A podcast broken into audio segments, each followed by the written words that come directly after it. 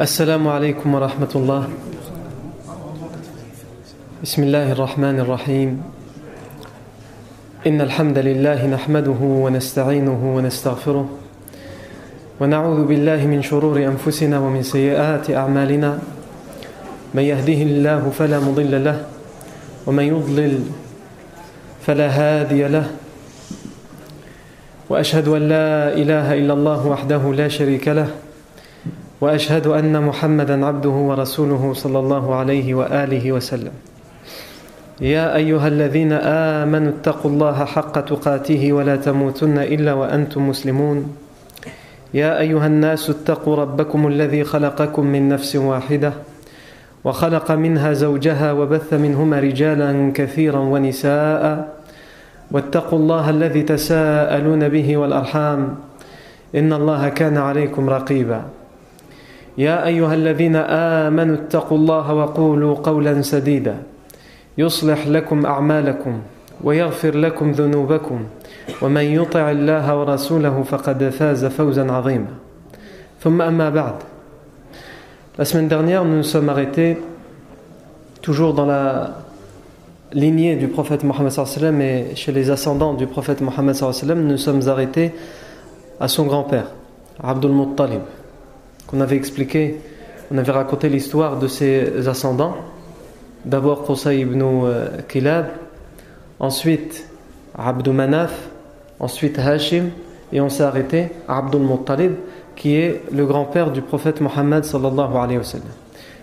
On a dit à propos de Abdul Muttalib que euh, euh, son véritable nom c'était Shayba il a été surnommé Abdul Muttalib, qui veut dire l'esclave de Muttalib, parce qu'il avait été vu lorsque son oncle euh, Al-Muttalib l'a ramené de Médine.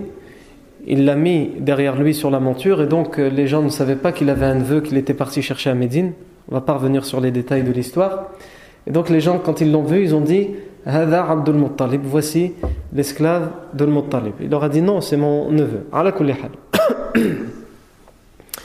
On a aussi expliqué que euh, Abdul Muttalib, c'est celui qui a vu en rêve où il fallait creuser pour retrouver le puits de Zamzam, alors qu'il avait été caché par la tribu des Jurhum.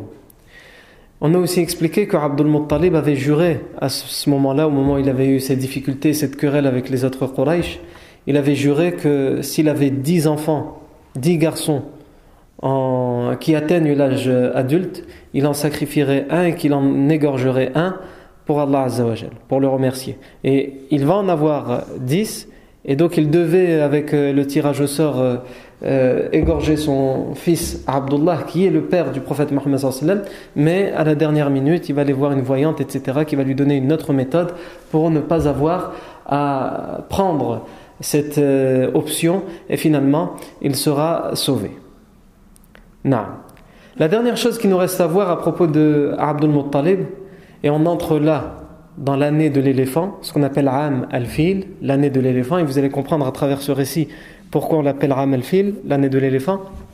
C'est quoi Abdul Muttalib, qui est le chef de la Mecque, au sud, au Yémen, on avait expliqué, nous, euh, quand on avait expliqué le contexte politique avant l'arrivée de l'islam, on avait dit que au Yémen, il y avait plusieurs dynasties, plusieurs royaumes qui se sont succédés, et qu'à un moment, euh, il y avait un roi yéménite qui s'était converti au judaïsme et qui l'a euh, euh, exterminé les chrétiens.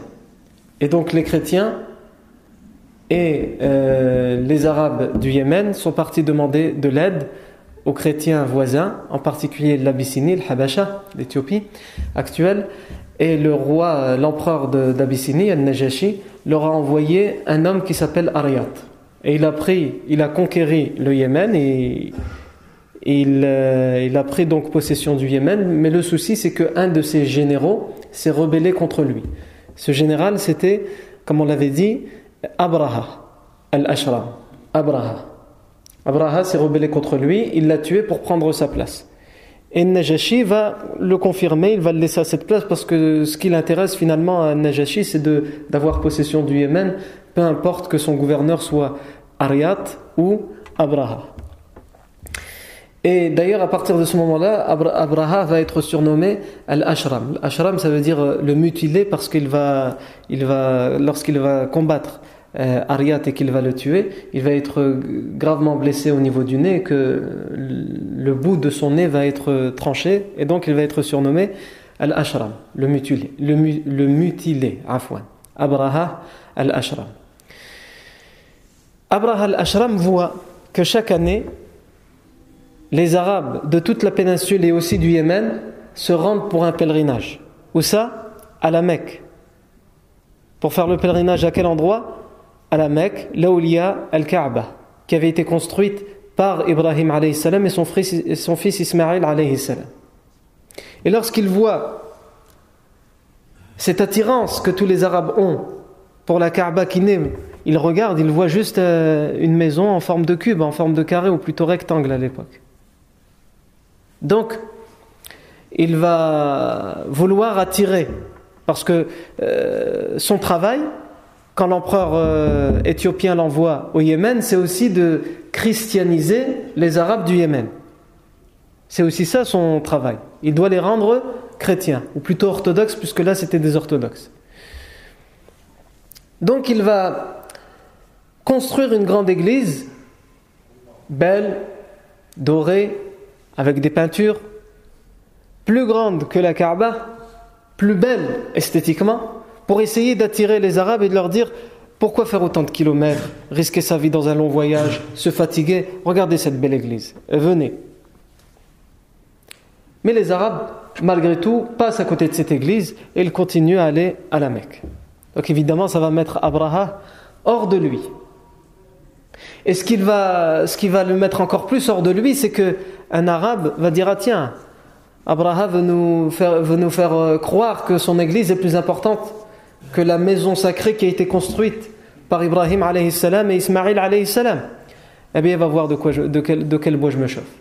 Pendant une nuit, cet homme va s'infiltrer dans cette église et il va souiller l'église d'excrémement. Il va, la vandaliser. Pas avec comme aujourd'hui, il y en a qui vandalisent avec des feutres ou là, des, des marqueurs. Il l'a vandalisé, mais avec, euh, avec des, des excréments. Non. Alors, évidemment, Abraham, lorsqu'il va découvrir ça, il va dire J'ai plus qu'une solution, c'est de détruire cette Kaaba. Puisqu'on m'insulte déjà en allant faire le pèlerinage là-bas au lieu d'aller dans cette église pour laquelle j'ai mis énormément d'argent. Et en plus de ça, par-dessus tout, ils viennent la souiller. Mais je vais leur donner une leçon. Et donc il va réunir une armée de 60 000 hommes. Et il va se diriger vers le nord. Et il va passer par la ville de At-Ta'if, au sud de la Mecque. comme on avait expliqué la dernière fois, il y a toujours une concurrence entre la Mecque et Ta'if. Une sorte de concurrence entre les tribus de Thaqif et la tribu de Quraysh. Et cette concurrence, retenez, cet, cet, élément parce que cette concurrence, on va la revoir aussi après, lorsque le professeur Sam va recevoir la révélation, lorsqu'il va faire, va appeler les gens de Taïf, la principale raison pour laquelle les gens de Taïf refuseront euh, de se convertir ou d'accepter le message que le professeur Sam leur amène, c'est surtout que c'est quelqu'un de Quraysh qui leur amène ce message. Et donc, la tribu de Taïf sont au courant qu'il y a Abraha qui arrive et qui se dirige vers Taïf et vers la Mecque pour détruire, pour détruire la Kaaba. Et eux, à Taif, ils ont exactement la même chose, puisqu'on avait expliqué qu'ils ont une divinité qui est adorée par tous les Arabes, qui, est située à Taif, qui s'appelle Al-Lat. Et Lat, c'était quoi? C'était une forme de Kaaba aussi. Parce qu'ils voulaient faire euh, un peu la même chose, puisque c'était un rocher euh, sur lequel il y avait un individu qui vendait euh, du beurre fondu et du lait. Et lorsqu'il c'était quelqu'un de très bien, lorsqu'il va mourir, c'est carrément l'endroit où il vendait son lait qui va être admiré, il va être enterré là. Au fur et à mesure des générations, ça va devenir cette, cette roche, cette, pierre va devenir une divinité que les Arabes vont adorer. Ils vont faire au-dessus une, un genre de maison hein, qui ressemble à la Kaaba, par concurrence avec les Mécois, à tel point que tous les Arabes finalement vont, vont euh, avoir parmi leurs divinités. Au début, c'était juste une divinité de la tribu de Thaqif et au fur et à mesure des générations, c'est tous les Arabes qui vont la prendre comme divinité pour eux aussi. Et donc les gens de Thaqif, lorsqu'ils entendent que Abraha arrive avec 60 000 hommes, ils ont peur. Ils ont peur pour leur divinité, leur fausse divinité, Allat. Donc le chef de Thaqif sort à la rencontre d'Abraha avant qu'il arrive à Taïf. Et il lui dit Nous, on ne rentre pas dans les histoires. Mais il faut laisser il faut laisser l'être tranquille. Ajib. Et on va regardez bien la différence entre le chef de la tribu Thaqif et Abdul Muttalib, le chef de la tribu Quraysh, comment il va euh, réagir avec euh, Abraha. Regardez bien la différence. Donc il lui dit Nous, on veut pas d'histoire, il faut laisser l'être tranquille. Euh, Abraha lui dit Moi, je suis pas venu pour l'être. Je suis venu pour détruire la Kaaba. Et il a pris avec lui dans son armée des éléphants. Le chef de Thaqif est content. Il dit Si c'est pour la Kaaba, il y a des chemins plus faciles pour arriver à la Mecque, je vais t'envoyer un guide qui s'appelle Abu Riral. Comme ça, tu vas arriver plus facilement et le plus vite possible. Donc, il lui envoie, il envoie avec lui Abu Riral, qui va être son guide.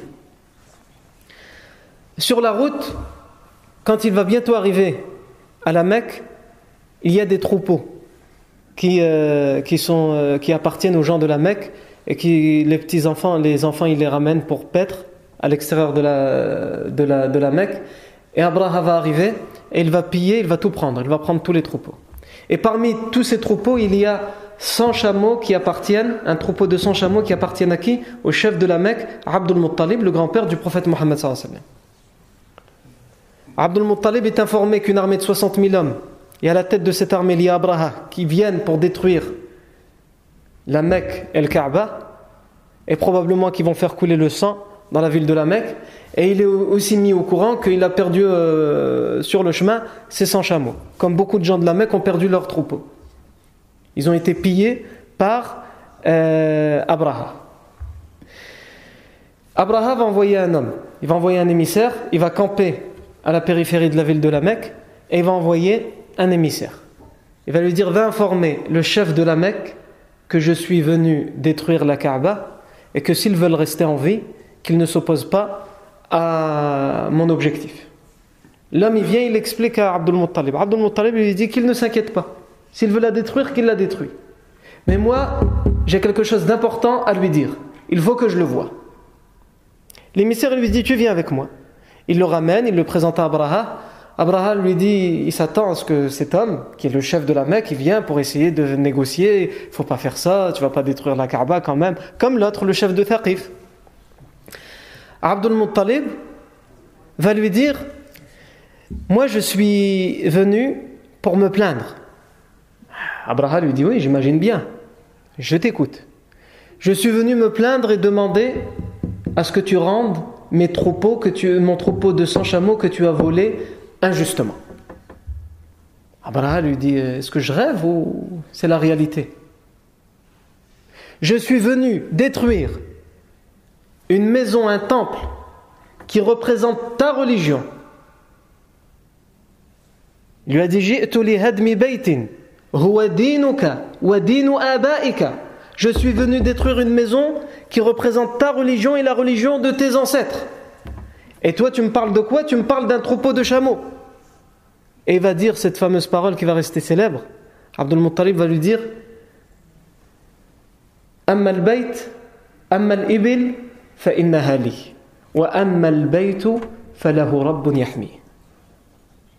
Quant au chameau, le troupeau de chameaux, c'est ma propriété. Il m'appartient. Je le réclame.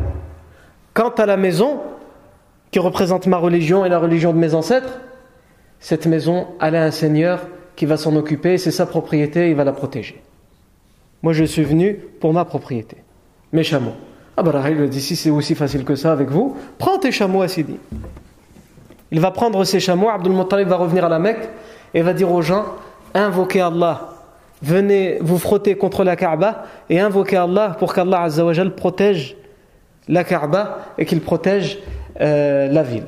Et ensuite, juste avant qu'il n'entre, sortez tous de la ville et allons nous réfugier au sommet des montagnes. Donc ils vont invoquer Allah et ensuite ils vont sortir et aller au sommet des montagnes. Et ils vont regarder ce qui se passe. Et lorsque Abraha va arriver avec les éléphants en première ligne, et qu'ils vont arriver du côté de ce qu'on appelle Mousdalifa, c'est un endroit où on doit passer la nuit euh, le soir de Arafat lorsqu'on fait le pèlerinage, ils vont arriver dans une vallée qui s'appelle Muhassir, Wadi Muhassir, la vallée de Muhassir. À cet endroit-là, les éléphants vont s'arrêter. Ils vont s'arrêter à cet endroit-là et ils vont refuser de bouger. Abraham va dire c'est pas possible. Il va ordonner à ce qu'on les fouette pour qu'ils avancent. Rien du tout. Abraham va dire on va faire une expérience. Demandez-leur de faire demi-tour. Quand on va leur demander de faire demi-tour, ils font demi-tour. Demandez-leur d'aller à droite, à gauche, ils y vont. Mais tout droit vers la Kaaba, impossible de les faire bouger. Ça, ça aurait dû être suffisant comme signe pour Abraha pour qu'il comprenne qu'il ne faut pas aller plus loin. Mais Abraha n'en fait qu'à sa tête, il va dire aux hommes avançons. Et là, Allah va envoyer des oiseaux, comme il est rapporté dans une sourate que nous connaissons tous, sourate Al-Fil.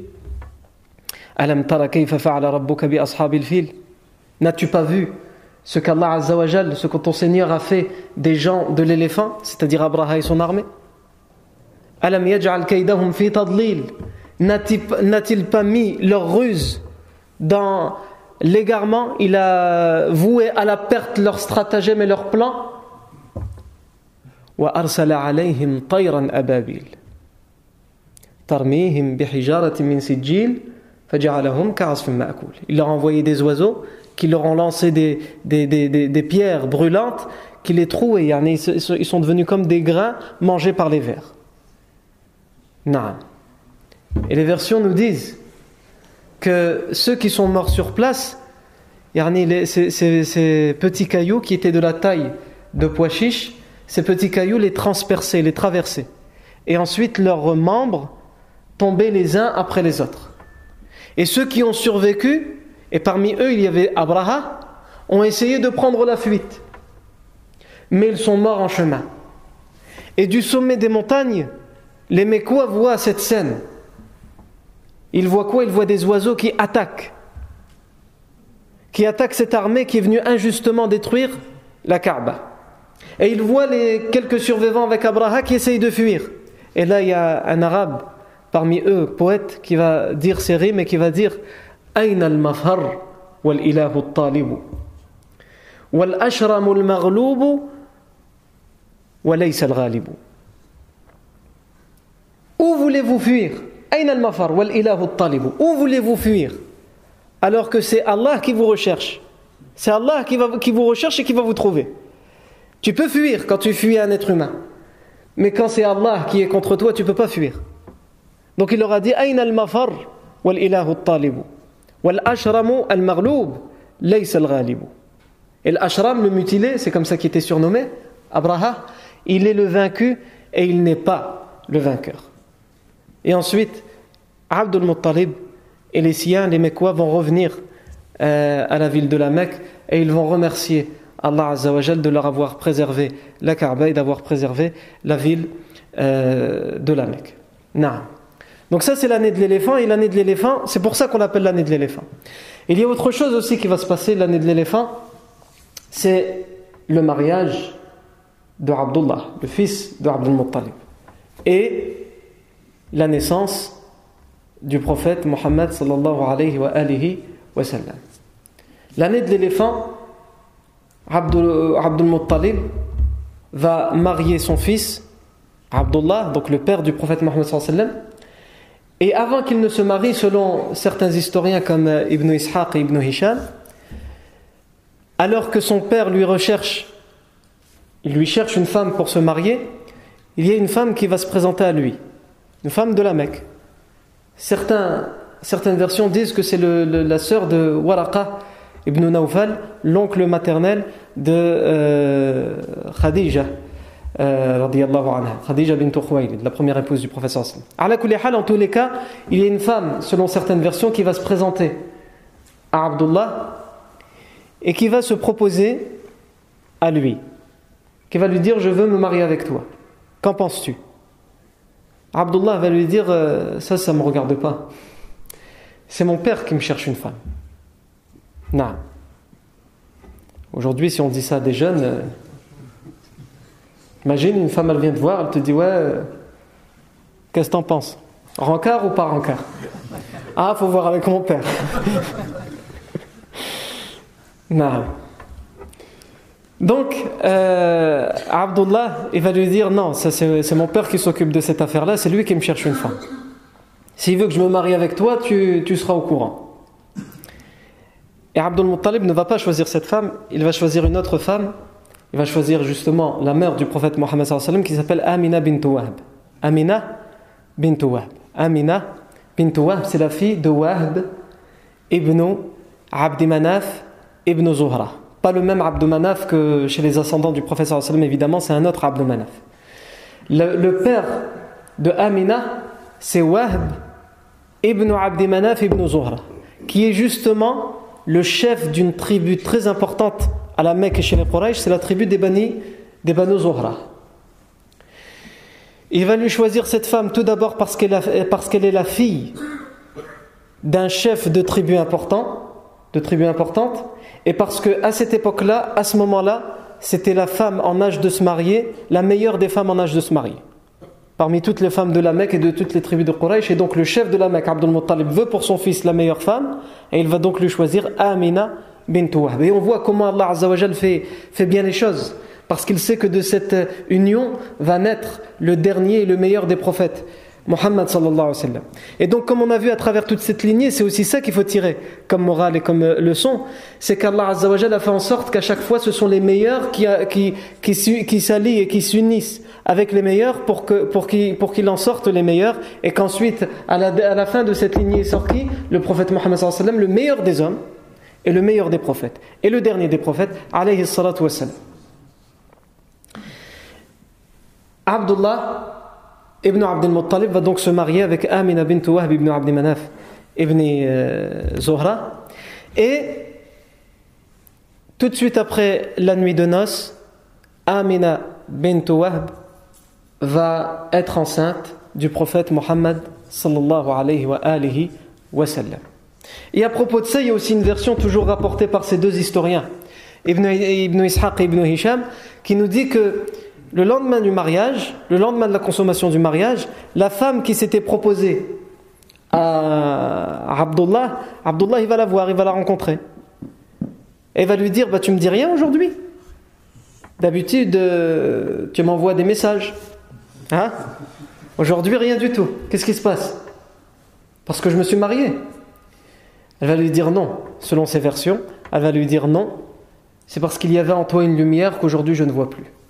Et donc, selon ces versions, si elles sont authentiques, mais elles restent à être authentifiées, c'est que ça voudrait dire finalement qu'avec la consommation du mariage, la lumière qu'il y avait en Abdullah, elle s'est euh, déplacée euh, chez Amina bint puisqu'elle est tombée enceinte du prophète Mohammed sallallahu alayhi wa alayhi wa sallam. Euh, juste après ça, juste après le mariage, Abdul Muttalib, donc le grand-père du prophète Mohammed sallam et le père de Abdul Muttalib va envoyer son fils Abdullah juste après son mariage puisque c'est la, saison des récoltes des dates. Il va lui dire tu vas à Médine pour nous chercher les dates, les dates qu'on aura besoin pour une année. Il faisait ça chaque année. Abdullah va aller à Médine. Et le souci, c'est Médine, tomber, il, va, il va tomber gravement malade et il va même y mourir. En laissant derrière lui à la Mecque euh, sa femme enceinte, et pas enceinte de n'importe qui, enceinte du prophète Mohammed. Donc le prophète va naître orphelin de père. Il perdra, il perdra aussi euh, sa mère à l'âge de 5 ou 6 ans. Et donc sur le, fait que le professeur Sam est né orphelin, on reviendra sur les leçons à tirer de ça plus tard lorsqu'on parlera du, moment où, le professeur Sam va perdre euh, sa mère. Donc Allah a décidé que le professeur Sam doit naître orphelin. Du père en tout cas. Évidemment, la nouvelle va arriver à la Mecque que Amina bint Wahb que Abdullah ibn Abdel Muttalib est mort. Et ça va être une nouvelle terrible, à la fois pour euh, Abdul Muttalib, le père de Abdullah, qui aimait beaucoup Abdullah, et selon certaines versions, il est parmi ses enfants celui qu'il aimait le plus, c'était justement Abdullah. Et c'était celui qui avait réussi in extremis à sauver, puisqu'il devait normalement l'égorger, si vous vous rappelez. Et donc, ça va être une nouvelle terrible pour Abdul. Et aussi une nouvelle encore plus terrible pour Amina bint qui vient de se marier. Et son mari, elle le perd juste après le mariage. Juste après la nuit de noces, il part à Médine et elle le perd, il meurt. Et non seulement il meurt, mais il laisse derrière lui, il laisse derrière lui, il la laisse enceinte. Donc c'était une nouvelle terrible pour Amina bint Et euh, on dit que Abdullah ibn Abdel Muttalib a laissé derrière lui en tout et pour tout comme richesse cinq chameaux, un petit troupeau de moutons et une esclave qui s'appelait Baraka Umm Ayman, qui va être la première à être euh, en quelque sorte la nounou du prophète Mohammed à sa naissance. Amina bint Wahb, ça va être une nouvelle tellement terrible, mais comme vous le savez, comme on l'a déjà dit, les Arabes sont, sont attachés au, verbe, au mot, à la langue. Et quand elle va apprendre cette nouvelle, elle va faire les éloges de son mari qu'elle vient de perdre dans des rimes dans lesquelles elle va dire Afa janibul bathai min ibn hashimi. جاور لحدا خارجا في الغماغم. عشية راحوا يحملون سريره. نعم. عشية راحوا يحملون سريره وتعاوره أصحابه في التزاحم وكان معطاء كثير التراحم.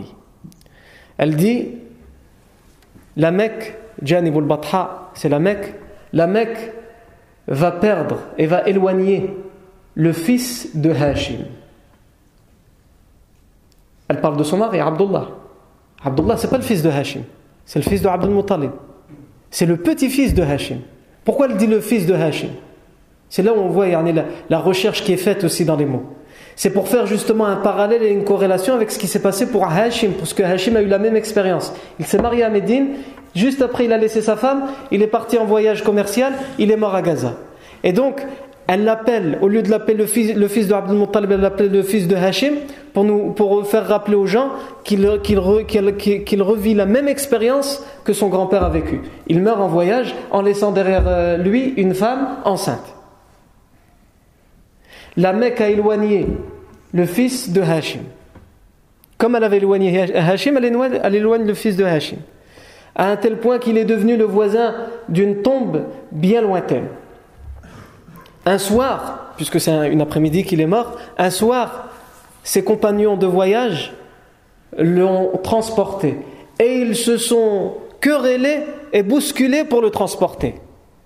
Parce qu'il était, parce qu'il était quelqu'un qui donnait beaucoup et qu'il était très généreux. Naam, elle va faire ses éloges, elle va faire d'autres rimes, à la on va se contenter de celle-ci.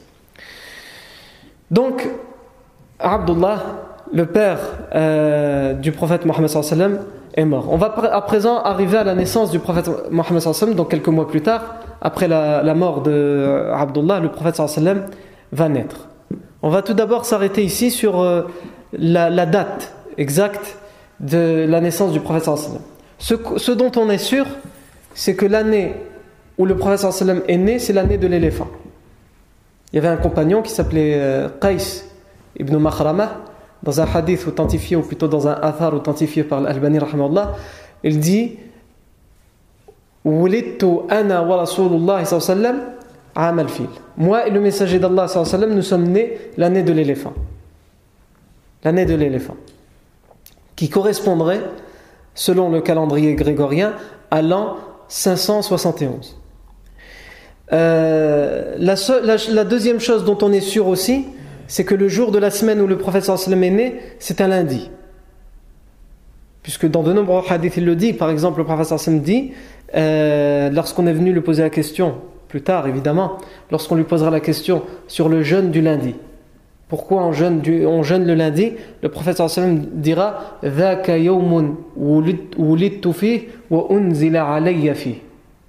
C'est un jour, le lundi, dans lequel je suis né, et c'est aussi le jour où la, révélation est descendue sur moi. Donc ces deux choses, ça on sait que c'est sûr et authentique. L'année de l'éléphant et le lundi. Le reste, il y a énormément de divergences, mais un certain nombre d'astronomes vont faire euh, des recherches qui vont, et un groupe de savants comme ça, ils vont être d'accord sur une date, même si d'autres ne sont pas forcément d'accord avec eux, et ils vont avancer la date du lundi 9 du mois lunaire de Rabi' al-Awwal, euh, de l'année de l'éléphant, qui correspond soit au 20 avril, soit au 22 avril de l'an 571. Non. Euh, donc ça c'est en ce qui concerne la date de sa naissance. Au moment où le prophète sallam va naître, il y a des choses qui vont arriver. Puisque ce n'est pas la naissance de n'importe quel homme.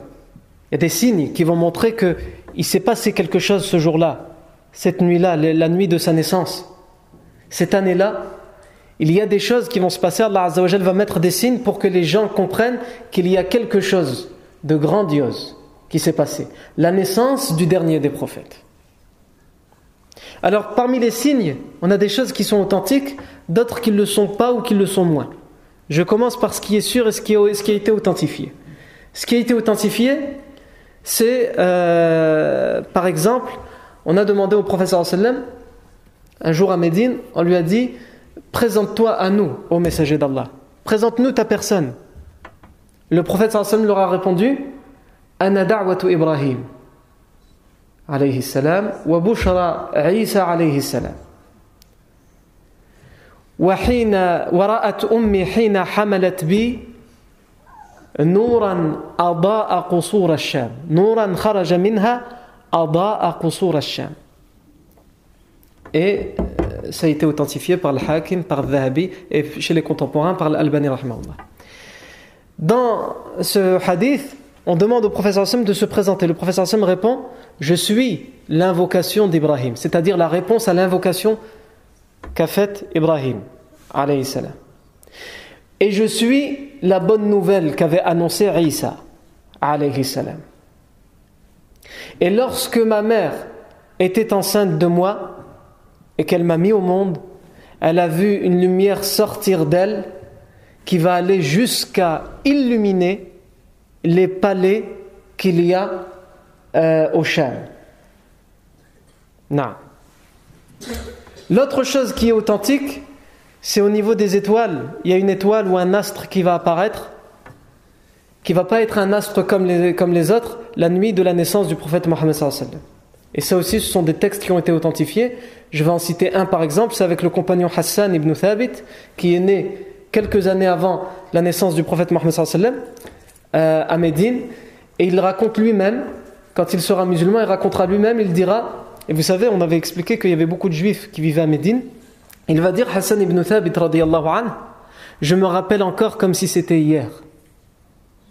Il dit, je me rappelle encore comme si c'était hier, lorsque j'avais 7 ou 8 ans.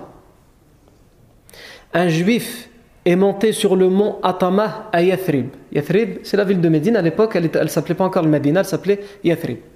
Un juif de Médine est monté sur le mont Atama. Et il va se mettre à hurler de toutes ses forces. Rassemblez-vous, ô juifs de la ville, rassemblez-vous, dépêchez-vous, rassemblez-vous. Et tous les juifs vont se mettre autour de lui, et par curiosité, c'est un enfant de 7-8 ans à l'époque, Hassan ibn Thabit, il dit Je vais aller pour écouter. Et il dit Tous les juifs vont arriver en courant et ils vont se mettre à l'insulter. Tu nous as fait peur, qu'est-ce qui se passe? Malheur à toi, vite, dis-nous, qu'est-ce qui se passe? Et il va leur dire J'ai vu cette nuit. J'ai vu cette nuit l'étoile, l'astre qui annonce l'arrivée de Ahmad, puisqu'il était appelé par les juifs arabes Ahmed. Et on peut le retrouver dans leur texte, Yarni, dans le Deutéronome, je n'ai pas le numéro du verset, mais vous pouvez aller rechercher là, et vous verrez qu'en hébreu, il est bien nommé, celui qui viendra euh, comme étant le dernier prophète, comme étant Muhammadin. Non. Muhammad sallallahu alayhi wa sallam. Et donc ce juif va dire J'ai vu l'étoile apparaître dans le ciel, celle qui annonce l'arrivée des prophètes. Celle qui annonce l'arrivée du dernier prophète, je l'ai vue. Non. Et on a aussi euh, un compagnon, Amr ibn Zayd ibn Nawfal, qui sera très âgé euh, à cette époque-là, à l'époque en tout cas où le professeur sallam va avoir la révélation, et, que lui il dira euh, Je me rappelle qu'un juif, l'année de la naissance du prophète Mohammed m'aura dit. Donc le premier texte que j'ai cité tout à l'heure, il a été authentifié en particulier par l'Albani, entre autres par l'Albani. Et dans ce deuxième texte, lui aussi authentifié entre autres par l'Albani, cet homme dira J'ai eu une conversation avec un juif l'année de la naissance du prophète Mohammed qui me dira l'étoile qui annonce, il, lui dira dans votre pays, c'est-à-dire dans la péninsule arabique, est apparu ou va apparaître le dernier des prophètes. cet homme dit, je lui ai demandé, qu'est-ce qui te fait dire ça? Il dit parce que j'ai vu l'étoile qui l'annonce. L'étoile qui apparaît dans le ciel et qui annonce la venue d'un prophète, je l'ai vu. Non. Donc ça, ce sont les signes qui sont authentifiés. On va passer à présent aux autres signes qui ont été cités par Ibn Hisham, par Ibn Ishaq, mais euh, qui, selon les euh, en particulier selon Al-Bani n'ont aucune chaîne de transmission, donc on ne peut même pas faire une enquête sur la chaîne de transmission pour savoir si c'est vrai ou faux. En tous les cas, on va les citer parce qu'ils sont cités dans ces livres-là. Et ces livres-là, qu'est-ce qu'ils nous parlent de quoi comme signe? Ils nous parlent de 14 balcons qui se seraient effondrés du grand palais de l'empereur perse. C'était un grand palais avec euh, énormément de balcons, et 14 de ces balcons vont s'effondrer la nuit de la naissance du prophète Mohammed. Et dans ce palais, il y avait un grand feu qui ne s'éteignait jamais, à chaque fois il était attisé. Pourquoi? Parce que c'était un feu qui était adoré par les Perses. Et ce feu, selon ces versions qui ne sont pas authentifiées, va s'éteindre aussi la nuit de la naissance du prophète. Et selon aussi toujours des versions qui ne sont pas authentiques, ou qui ne sont en tout cas pas, pas qui n'est pas possible d'authentifier, puisque pas de chaîne de transmission, on nous dit que euh, il y a un lac euh, dans le Shem qui s'appelle Sawa. Toute l'eau, la, nuit de la naissance du prophète Sam, va être absorbée par la terre. Et c'est un, endroit où beaucoup de chrétiens vivent et les églises autour vont s'effondrer. Et ici, il y a un homme, un savant, Mohamed Al-Ghazali, qui dans son livre, quand, il euh, parle de la vie du prophète il fait, il fait référence et allusion à, à ces signes-là. Il dit, lui, clairement, selon lui, c'est son opinion, il dit, ce sont des choses qui sont inventées. C'est intéressant son opinion, pourquoi? Qu'est-ce qu'il dit? Il dit, ce sont des choses qui sont inventées par les gens parce que lorsqu'on a connu le prophète Mohammed qu'on sait qui il est, qu'on sait comment c'est une très grande nouvelle et une bonne nouvelle son arrivée, on a besoin à tout prix de rajouter certaines choses et donc il y a des choses qui ont été inventées. Comme ces signes-là, il a cité ces signes-là. Et il termine par dire, et c'est ça qui m'intéresse, il termine par dire, mais en réalité le prophète Mohammed tout ce qu'il a fait dans sa vie, sa personnalité, tout ce qu'il a dit, et tous les autres miracles qu'il aura sont largement suffisants. On n'a pas besoin de ça. On n'a pas besoin de ça. Donc en réalité, que ces signes-là si ces signes-là étaient vraiment arrivés, sans aucun doute nous disons euh, le prophète Mohammed en est digne et Allah Azzawajal est capable de les, de les, faire ces signes-là. Et s'ils ne sont pas arrivés, ça ne rajoute rien et ça ne diminue, en rien. Le prophète Mohammed n'a pas besoin de tout cela. Puisque comme vous allez le voir, tout ce qui va arriver par la suite, son message, etc., sont largement suffisants. Juste la révélation qu'il va avoir, le Coran, est largement suffisante comme signe. Non.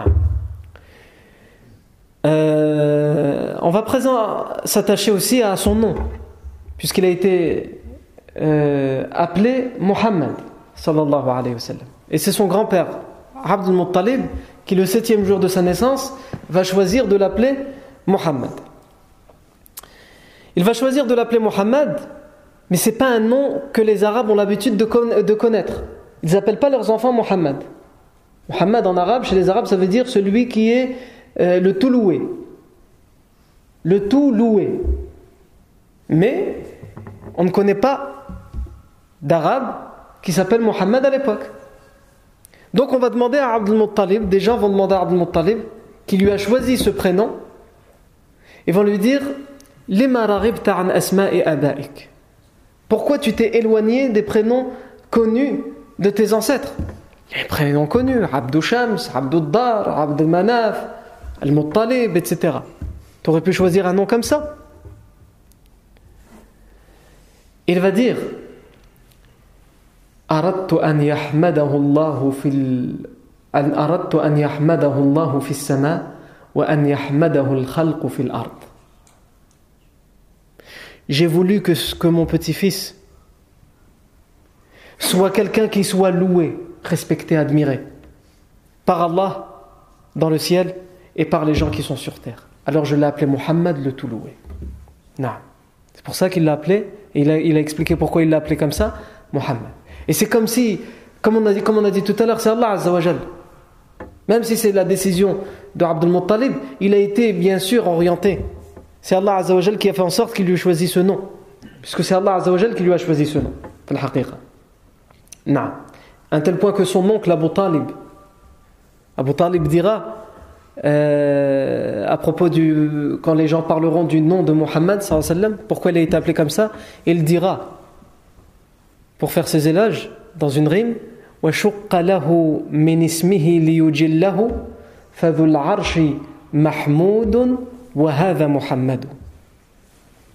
a pris son prénom on l'a pris de quoi? On l'a enlevé de son nom en parlant d'Allah on l'a enlevé une partie du nom d'Allah pour lui donner à Muhammad.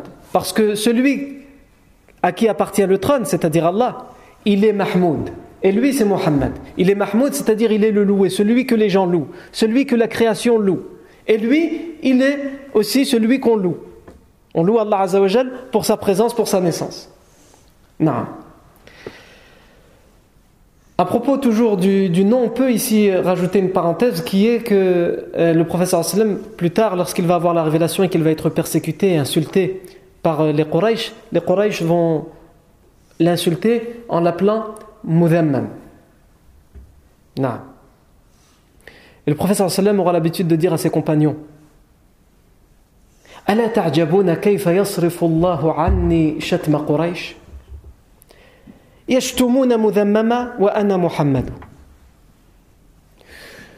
n'êtes pas étonné de voir comment Allah fait en sorte d'éloigner de moi même leurs insultes, les insultes de Quraysh.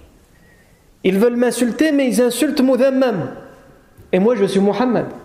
Je ne suis pas concerné par ça.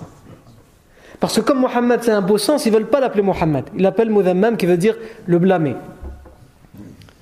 Et ici, subhanallah, ici c'est important de, de, réfléchir sur ça. Parce que le prophète il donne une méthode. Dans notre vie, on rencontre des ennemis, on rencontre des gens qui sont hostiles, on rencontre des gens qui veulent notre tort et qui vont dire les pires accusations sur, euh, sur vous. Et nous, tout de suite, qu'est-ce qui se passe? On perd espoir. Et on pleure. Mais pourquoi tu dis ça Et c'est pas vrai, etc. Le prophète Mohammed, qu'est-ce qu'il nous donne la méthode? Il parle de, Vous parlez de qui? Moudammam Je sais pas si. Moi, je suis Mohammed. Allah ta'jaboun hein? Ne vous étonnez-vous pas comment Allah Azzawajal éloigne de moi les insultes de Quraysh? Yashtumuna mudammama wa ana Muhammadun Comment Allah Azzawajal, vous n'êtes pas étonné de voir comment Allah Azzawajal éloigne de moi leurs insultes? Même leurs insultes, Allah Azzawajal fait en sorte qu'elles n'arrivent pas à destination. Parce qu'ils insultent quelqu'un qu'ils appellent Mudammam et moi je suis Muhammad. Allahu Akbar. Naam. Toujours à propos du prénom du prophète Mohammed, la dernière parenthèse qui est importante à ouvrir ici, puisqu'à chaque fois on essaye de tirer les leçons qui a tirées par rapport aux choses qu'on dit, c'est qu'il est rapporté dans un hadith authentique que le prophète a dit La tajma'u wa kunyati. Ne rassemblez pas entre mon nom et mon surnom. Le prophète son nom c'est Mohammed, et son surnom c'est Abul Qasim. Et donc il disait, ne rassemblez pas, que personne d'entre vous n'ait comme prénom Mohammed et à la fois comme surnom Abul Qasim. Puisque ça, ça c'était au prophète Mohammed. Mais ici, on a trois avis chez les savants pour comprendre ce hadith.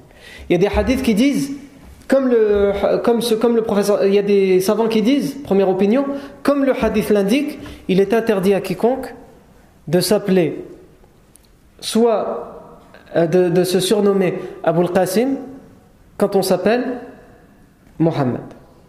Puisque Mohammed, on peut s'appeler Mohammed, mais on ne peut pas en plus avoir aussi le surnom du prophète Mohammed. C'est quelque chose qui est réservé au prophète. Il y a des savants qui ont compris le hadith comme ça. Il y a des savants qui disent non. Euh, euh, Abul Qasim, c'est interdit comme surnom à tout le monde que la personne elle s'appelle Mohammed ou pas. Et ça, il me semble, si mes souvenirs sont bons, que c'était l'avis de Shafi'i, Et il y a un troisième avis qui dit non, non, non. Ça, ça concernait l'époque du prophète Mohammed Quelqu'un ne pouvait pas s'appeler à la fois Mohammed et avoir comme surnom, comme kunya, Abu al-Qasim. Et Allahu A'lam, comme Ibn al-Qayyim le dit, l'avis le plus probable, Allahu A'lam, c'est celui-ci, sur lui qu'on vient de citer. Que cette interdiction, elle était valable uniquement pendant l'époque du prophète Mohammed Pourquoi? Parce qu'on a un autre hadith qui nous dit quoi? Qui nous dit que le prophète était au marché, à Médine, et qu'il y a un, homme qui va appeler et qui va dire Ya Abul Qasim, oh Abul Qasim. Et le prophète va le regarder. Et l'homme va dire Ce n'est pas toi que j'appelais, Ya Rasulallah, au message d'Allah, c'est pas toi que j'appelais c'est un autre qui est lui aussi surnommé Abul Qasim. Et c'est à cette occasion que le prophète sallam va dire La tajma'u bayna ismi wa kunyati. Ne rassemblez pas entre mon, nom et, et, ma, kunya, Abul Qasim. Puisque le prophète sallam c'est quelqu'un d'important. Et c'est quelqu'un qui est appelé pour qu'on lui pose des questions. Et c'est quelqu'un qui parle aux gens. Donc on a besoin de faire la différence entre qui est Muhammad Abul Qasim et les autres. Donc les autres ne peuvent pas, à son époque en tout cas, rassembler entre Muhammad et Abul Qasim. Wallahu a'lam. Ensuite, toujours, on est toujours le jour de la naissance du prophète Mohammed sallam. On va s'intéresser à une réaction qui est importante. C'est la réaction de quelqu'un qui a été cité en mal dans le Coran. Abu Lahab. Tout le monde connaît cette sourate. Tabbat yada abi lahabin wa tab. Que périssent les mains d'Abu Lahab et qu'il périsse lui-même puisqu'il va être, après la révélation du prophète Mohammed, il va être très hostile au prophète Mohammed. Il va participer à toutes les ruses contre le prophète Mohammed alors qu'il est son oncle paternel. Et Abu Lahab, lorsqu'il va perdre son frère, Abdullah, le père du prophète Mohammed, ça va être une nouvelle terrible pour lui aussi.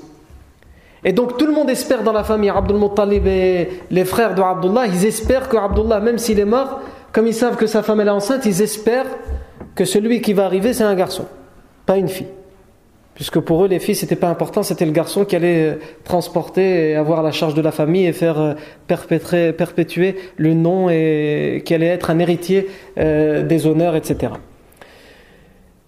Et donc, Abu Lahab, il va avoir une réaction assez spéciale lorsqu'on va lui annoncer la naissance du prophète Mohammed c'est son esclave Thouaïba qui va être la première dès qu'elle va parce qu'elle va aider Amina à accoucher et dès qu'elle va voir que c'est un garçon c'est l'esclave elle est l'esclave d'Abu Lahab elle va courir chez Abu Lahab pour l'en informer.